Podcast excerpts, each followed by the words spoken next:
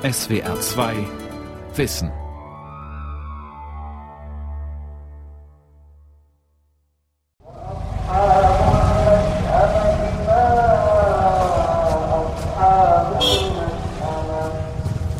Mataram, die Hauptstadt der ostindonesischen Insel Lombok, hat rund 400.000 Einwohner und das Flair eines Urlaubsortes.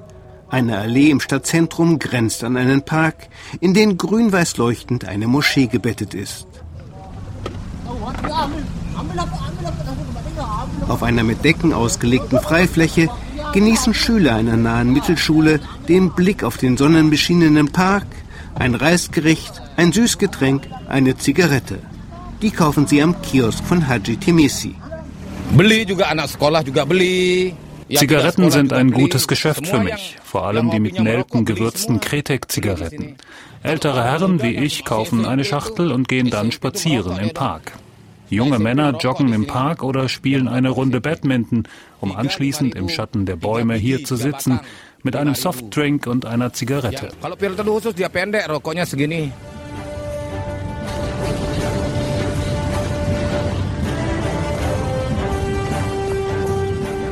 Rauchen in Indonesien.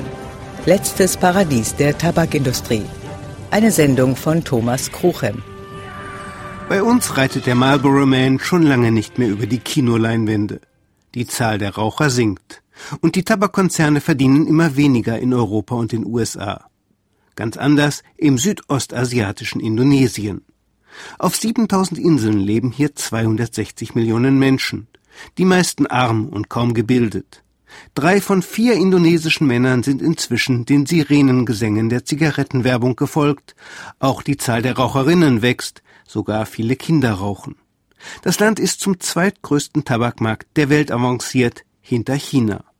Mit verheerenden Folgen, berichtet Sita Andarini, Fachärztin für Lungenerkrankungen in Jakarta. In the previous last 10 years, the increased number of the lung cancer in den letzten zehn Jahren hat sich die Zahl der Lungenkrebsfälle in Indonesien mehr als verdreifacht.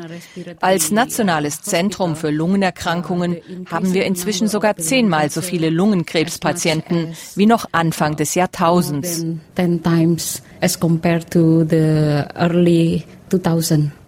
Damit nicht genug. In Indonesiens Tabakproduktion, der fünftgrößten der Welt, ruinieren Zehntausende Kinder ihre Gesundheit während die Behörden fast nichts tun gegen die Gefahren des Tabaks. Kein Wunder, viele, die etwas zu sagen haben, hängen am Steuer- und Geschenketropf der Konzerne. Eine Konferenz von Tabakgegnern in Jakarta. Den Tabak brachten vor gut 400 Jahren portugiesische und niederländische Seefahrer nach Indonesien, berichtet Nina Samidi, Sprecherin der Nationalen Kommission für Tabakkontrolle einer NGO. Um 1650 entstanden die ersten Tabakplantagen. Viele Männer begannen zu rauchen, Kretek mit Nelken gewürzte Zigaretten wurden mit der Zeit zum bevorzugten Tabakprodukt. Oh, Als die Kolonialherren den Tabak nach Indonesien brachten, habe er unseren Vorfahren zu bitter geschmeckt, heißt es. Und irgendwann sei jemand auf die Idee gekommen, dem Tabak Nelken hinzuzufügen. Das ergab dann einen süßen, erfrischenden Geschmack und beim Abbrennen der Zigarette ein leises Knattern. Deshalb nennen wir mit Nelken versetzte Zigaretten lautmalerisch Kretek.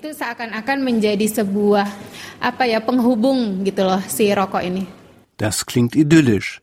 Aber gerade Nelkenzigaretten sind besonders gesundheitsschädlich, weil der Rauch verbrannter Nelken zusätzliche krebserregende Stoffe enthält.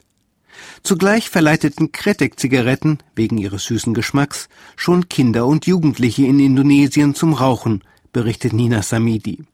Ein Drittel aller männlichen Jugendlichen zwischen 13 und 15 Jahren raucht, schätzt die Weltgesundheitsorganisation WHO. Nach einer Studie geben indonesische Haushalte für Zigaretten fast so viel aus wie für Reis, das Grundnahrungsmittel. Arme Familien investieren in Zigaretten drei bis fünfmal so viel wie in die Bildung ihrer Kinder. Ein frappierender Erfolg von Big Tobacco, der internationalen und nationalen Tabakindustrie. Seit die Umsätze in Industrieländern zurückgehen, suchen die Tabakkonzerne neue Goldgruben in Entwicklungsländern, wo Regierungen kooperationsbereit sind und die Bevölkerung wenig weiß über die Gefahren des Rauchens. Indonesien ist die größte dieser Goldgruben. Hier rauchte im Jahre 2000 erst gut die Hälfte der Männer, heute sind es drei Viertel.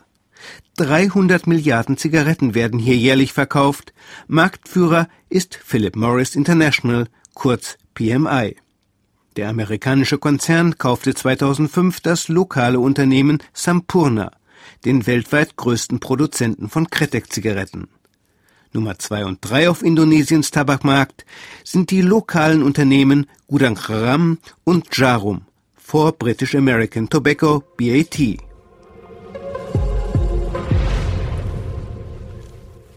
Ein junger, blendend aussehender Mann steigt aus dem Boxring, wirft sich in einen Maßanzug, geht seinem Team voran. Attraktive Frauen fallen ihm zu Füßen. Die Zigarettenwerbung des Jarum-Konzerns bedient den Traum zahlloser indonesischer Männer vom Aufstieg. Aus täglicher Fron als Kleinbauer, als Straßenarbeiter, als schwitzender Büroarbeiter im muffigen Kämmerchen. Zigarettenwerbung in Indonesien ist auf der Höhe der Zeit. Präzise und sorgsam dosiert mache sie bewusste und unbewusste Anliegen wehrloser Zielgruppen zu ihrem Vehikel, erklärt Mutiara Azka, Sprecherin der Lentera Anak Stiftung in Jakarta. Die Stiftung wird unterstützt von US-Milliardär Michael Bloomberg und kämpft für Tabakkontrolle in Indonesien. Die Zigarettenkonzerne werben höchst kreativ für ihre Produkte. Sie erreichen uns über die Musik, die wir lieben, über die Kunst, über den Sport. Zigarettenkonzerne sponsern Konzerte. Sie veranstalten Wettbewerbe für Amateurbands. Und wenn du mit deiner Band gewinnst, organisieren sie dir eine Tour durch ganz Indonesien. Kurz, die Zigarettenindustrie packt uns bei Anliegen, die uns ganz persönlich am Herzen liegen, bei unseren sozialen Bedürfnissen und Hobbys. 2016 gab allein PMI in Indonesien 100 Millionen US-Dollar für Fernsehwerbung aus, berichtet Aska.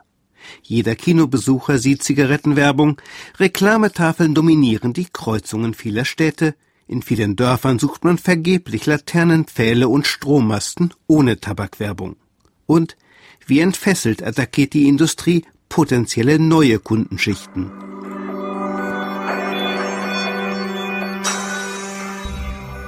So wirft in einem Spot der Zigarettenmarke Esse eine junge Frau in klassischem Kostüm ihrem Chef den Steno-Block vor die Füße, rennt zum Fenster und springt aus dem zehnten Stock.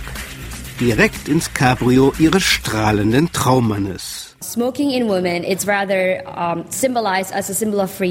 Das Frauenrauchen uh, wird als Symbol für Freiheit vermarktet. Traditionell gilt die Frau ja bei uns als ein Wesen, das steter Kontrolle bedarf. Über ihr Leben entscheidet nicht sie selbst, sondern die Familie oder der Ehemann. Vor diesem Hintergrund suggeriert die Tabakindustrie, Frauen, die rauchen, zeigen, dass sie gleichberechtigt sind und unabhängig. Ich halte das für höchst gefährlich, weil so viele Frauen eine völlig falsche Idee davon bekommen, was tatsächlich Unabhängigkeit bedeutet.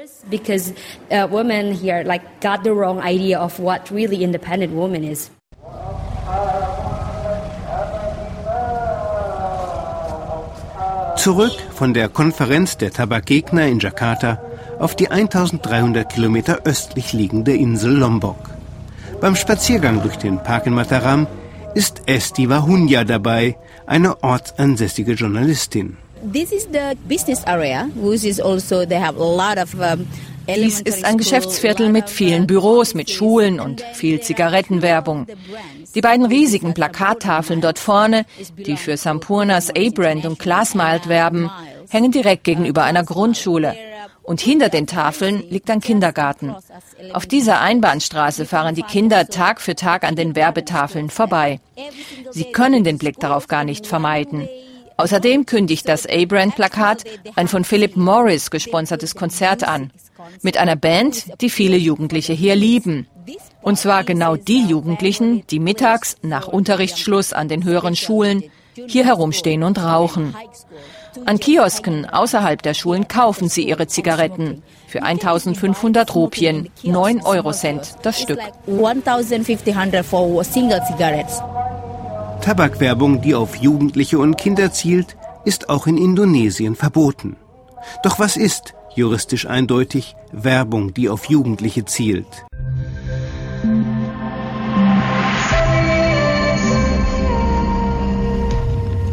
Die Tabakindustrie jedenfalls scheut keinen Aufwand, sich diesen Zukunftsmarkt zu sichern. 90 Millionen Kinder und Jugendliche, 35 Prozent der indonesischen Bevölkerung.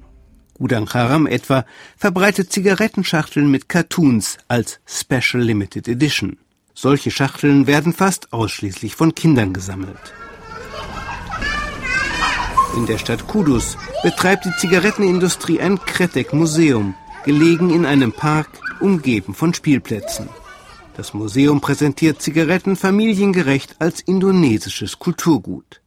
PMI sponsert auch eine Konzertserie, die Minderjährige anspricht, auch wenn diese offiziell keinen Zutritt zu den Konzerten haben.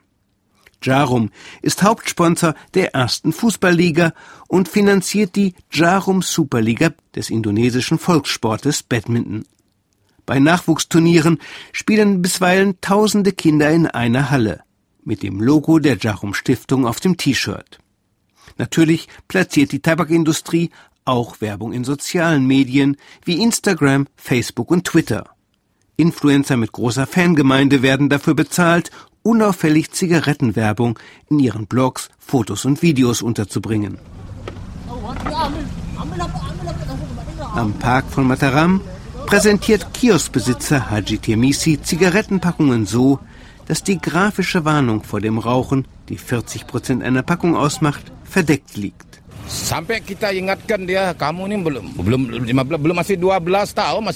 Offiziell darf ich Jugendlichen unter 18 gar keine Zigaretten verkaufen.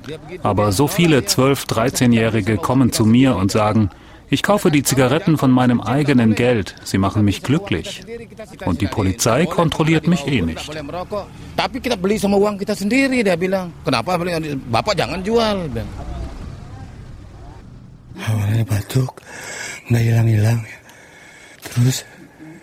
Vor zwei Jahren wurde ich immer heiserer und dauernd musste ich husten. Ich ließ mich dann in einem Krankenhaus untersuchen. Der Arzt dort sagte, ich hätte einen Tumor in der Lunge und überwies mich an dieses Zentrum. Nach einigen Monaten bekam ich einen Termin. Sie untersuchten mich ganz genau mit einem Computertomographen. Und schließlich sagten sie mir, ich hätte Lungenkrebs. Der 50-jährige Dasuki trägt einen hellgrünen Atemschutz über seinem gestreiften T-Shirt. Er sitzt im Sprechzimmer der Lungenfachärztin Sita Andarini im Persahabatan Krankenhaus in Jakarta.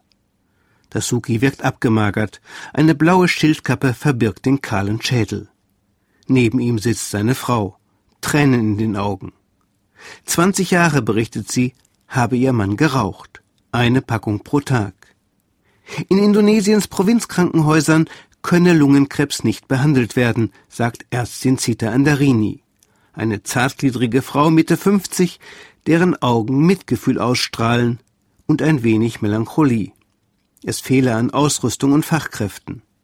Die Patienten müssten weite Wege zu einer der wenigen Fachkliniken reisen. Currently we have high waiting time for the patient to get im Moment haben wir sehr lange Wartezeiten für Patienten, bevor sie ihre Diagnose bekommen, wegen des Überweisungssystems und weil wir kaum Geräte haben. Diese Verzögerung bei der Diagnose und entsprechend bei der Behandlung verringert natürlich die Überlebenschancen der Patienten. Die ersten fünf Jahre nach einer Lungenkrebsdiagnose überleben bei uns gerade ein Prozent der Patienten. In Europa sind es immerhin 15 bis 20 Prozent. Bei Dasuki wurde Krebs im Stadium 3b auf einer vierstufigen Skala diagnostiziert. Zu spät für eine Operation. Ihm bleiben ambulante Strahlen und Chemotherapie mit Medikamenten gegen die heftigen Nebenwirkungen. 85 Prozent ihrer Patienten kämen mit weit fortgeschrittenem Lungenkrebs der Stufe 4, sagt die Ärztin, die mit fünf Kolleginnen und Kollegen mehrere tausend Lungenkrebspatienten betreut. Hinzu komme, Currently the lung cancer in our hospital is younger than previously. Das durchschnittliche Alter der Lungenkrebspatienten in unserem Krankenhaus ist gesunken. Früher sahen wir selten Patienten unter 40. Heute haben wir viele. Ich habe auch Lungenkrebspatienten zwischen 20 und 30, die nie geraucht haben. Opfer des Passivrauchens. Der Vater oder andere Familienmitglieder haben geraucht, als der Patient ein Kind war. Fast alle Indonesier, die selbst nicht rauchen, vor allem Frauen und Kinder, sind trotzdem Tag ein, Tag aus dem krankmachenden Qualm ausgesetzt. In öffentlichen Gebäuden, am Arbeitsplatz, zu Hause, sogar schon vor der Geburt.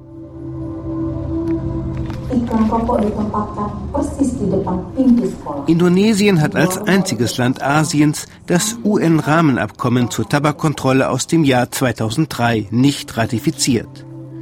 Ein Skandal, sagen die Autoren eines Dokumentarfilms, der bei der Konferenz der Tabakgegner in Jakarta vorgeführt wird. Tatsächlich ist Indonesien von effizienter Tabakkontrolle weit entfernt. Nach einem 2016 erlassenen Rahmengesetz sollen zwar Gesundheits- und Erziehungseinrichtungen rauchfrei sein, genauso wie Spielplätze, öffentliche Transportmittel, religiöse Städten und Arbeitsplätze. Das Problem? Erst 250 der 500 indonesischen Bezirke haben begonnen, die Regelung umzusetzen. Und das auch nur recht zögerlich. Immerhin, die Großstädte Jakarta und Yogyakarta haben Zigarettenwerbung im öffentlichen Raum kategorisch unterbunden. Aber die Steuern auf Zigaretten liegen in Indonesien bei durchschnittlich gerade mal 44 Prozent des Verkaufspreises.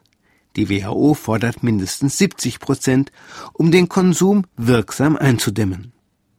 Viel Geld investierten die Konzerne nicht nur in Marketing und Sponsoring, sondern auch in soziale Maßnahmen, mit denen die Tabakindustrie ihren Ruf und ihr Verhältnis zur Politik verbessern will, erklärt Xi Yin. Sie ist Indonesien-Expertin der von Michael Bloomberg finanzierten Kampagne Tobacco Free Kids in Washington, D.C. Actually, evidence have shown that Unsere Erfahrungen zeigen, wenn die Tabakindustrie Gutes tut, indem sie zum Beispiel Erdbebenopfern hilft, dann gehen Indonesiens Behörden und Politiker freundlich mit der Industrie um. Das heißt, sie lehnen Forderungen nach mehr Tabakkontrolle ab. Die Zigarettenindustrie hat während der letzten Naturkatastrophe viel Hilfe geleistet in unserer Region, sagen dann Parlamentsabgeordnete. Deshalb werden wir dieses Vorhaben nicht unterstützen. Tobacco Free Kids versucht, weltweit in armen Ländern Gegengewichte zur mächtigen Tabakindustrie zu stärken in Indonesien gemeinsam mit der Nationalen Kommission für Tabakkontrolle, mit der Lentera Anak Stiftung, mit Initiativen von Tabakopfern. Die große muslimische NGO Muhammadiyah erließ 2010 eine Fatwa, einen religiösen Richtspruch gegen das Rauchen. Als selbstmörderische Aktivität widerspreche das Rauchen dem Koran. Die Fatwa blieb allerdings wirkungslos. Zu viele Imame rauchen selbst. Tobacco Free Kids kooperiert auch mit denjenigen Regierungsbehörden, die sich um Tabakkontrolle bemühen, mit dem Gesundheitsministerium, mit der formal unabhängigen Behörde für Lebensmittel- und Genussmittelkontrolle. Moriana Hutabarat, leitende Tabakexpertin der Lebens- und Genussmittelbehörde, spricht gern auch öffentlich. Zum Beispiel bei der Konferenz der Tabakkritiker in Jakarta. Die Macht ihrer Behörde sei extrem begrenzt, klagt Hutabarat. So dürfe sie noch nicht einmal den Gehalt der Zigaretten an Teer, Nikotin und giftigen Aromastoffen regulieren. Was Tabakprodukte betrifft, hat uns die Regierung ein sehr begrenztes Mandat erteilt. Wir haben ausschließlich zu prüfen, ob die Angaben auf den Packungen und in der Werbung den Vorschriften entsprechen. Und eine Zigarettenmarke in Indonesien zu registrieren, heißt lediglich, dass eine Steuernummer zugeteilt wird. Der Gehalt der Zigaretten an Nikotin, Teer und anderen Stoffen wird nicht kontrolliert. Wir als Regulierungsbehörde würden natürlich ein Werbeverbot für Zigaretten begrüßen. Werbung für süchtig machende Produkte sollte nicht erlaubt sein.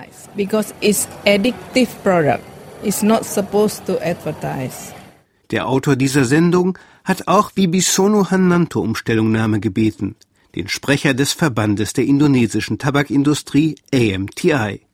Die Anfrage wurde nicht beantwortet. Eine Anfrage, die sich auch auf das wenig bekannte Leid vieler Kinder bezog, die für die Tabakindustrie arbeiten. Im Dorf Beleke, gelegen im Osten der Insel Lombok, leben rund 3000 Familien. Unter ihnen der Tabakbauer Amadarit, ein energisch wirkender Mann mit vollem grauem Haar. Darit baut auf seinen anderthalb Hektar Land zur Regenzeit Reis an und zur Trockenzeit Tabak. Das sei hier Tradition, sagt er, und bringe mehr Geld als Gemüse oder Mais, trotz schwankender Preise.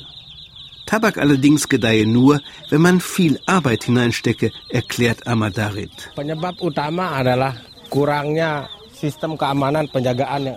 Zunächst musst du auf einem kleinen Stück Land aussäen und Schößlinge heranziehen.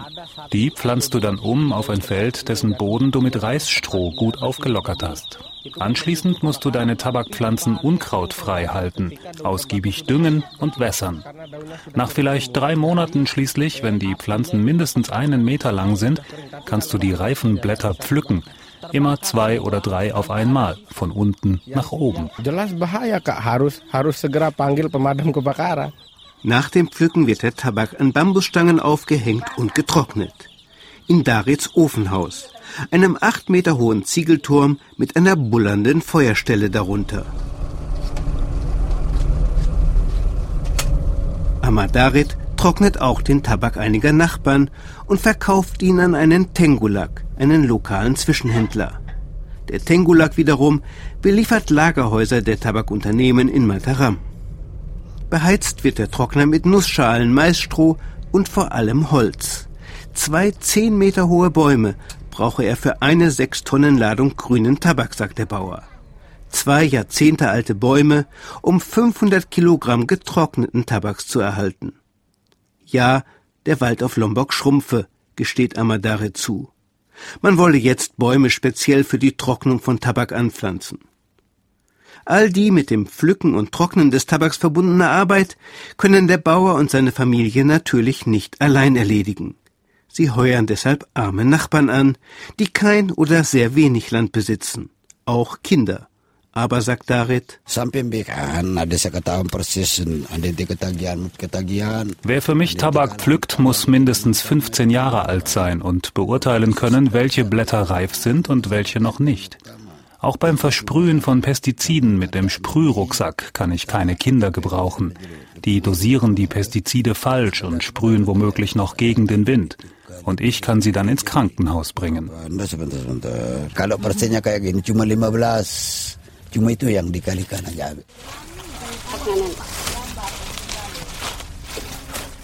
Vielleicht 50 Meter entfernt von Amadarits Haus sitzt auf einem kleinen Schemel inmitten von Bündeln getrockneten Tabaks ein Mädchen mit wachem Blick, aber leicht entzündeten Augen und etwas aufgequollenem Gesicht.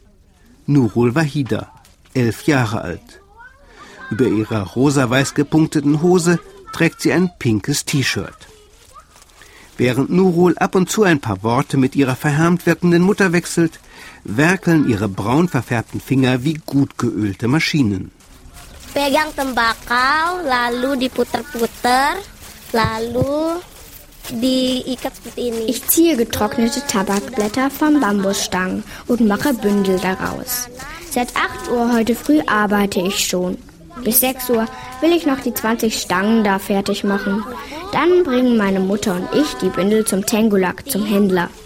Der wiegt die Bündel und dann gibt meine Mutter mir Geld. 25.000 Rupien.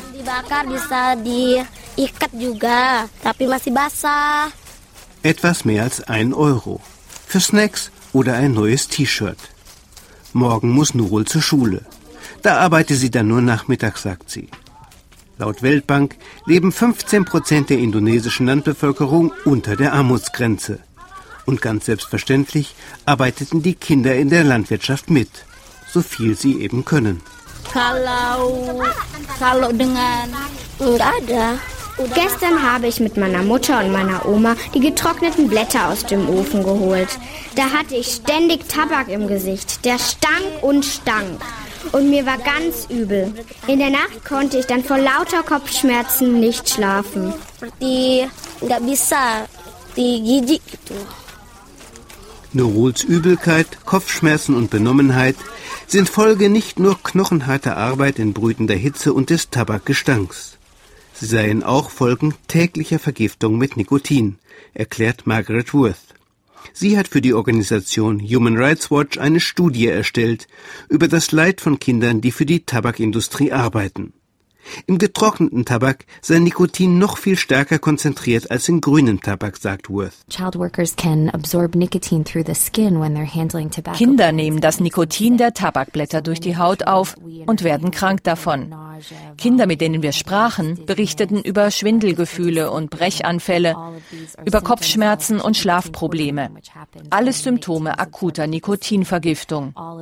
Und der Tabak, der die Kinderarbeiter krank macht, landet schließlich bei einigen der größten Zigarettenkonzerne der Welt. Grüne Tabakerkrankung nennen Experten die Beschwerden, unter denen die elfjährige Nurul und Zehntausende anderer Kinder in Indonesien leiden. Nikotin scheint besonders den sogenannten präfrontalen Kortex zu schädigen, eine Region im Gehirn, die sich bei Kindern und Jugendlichen noch entwickelt. Betroffene Kinder leiden unter Stimmungsschwankungen, Gedächtnisstörungen, mangelnder Impulskontrolle und kognitiven Einschränkungen. Darüber hinaus hätten für die Tabakindustrie arbeitende Kinder auch Kontakt mit krebserzeugenden Pestiziden, sagt Margaret Worth.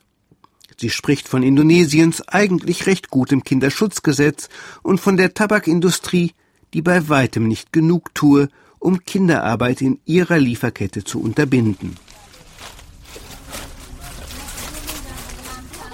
Im Dorf Beleke zieht die elfjährige Nurul weiter Tabakblätter von Bambusstangen und bündelt sie. Noch vier Stunden heute am Sonntag. Aber morgen geht sie zur Schule, ganz sicher. Sabun atau pakai daun-daun tembakau yang udah nggak terpakai. Dioles-olesin. In der Schule bin ich oft müde.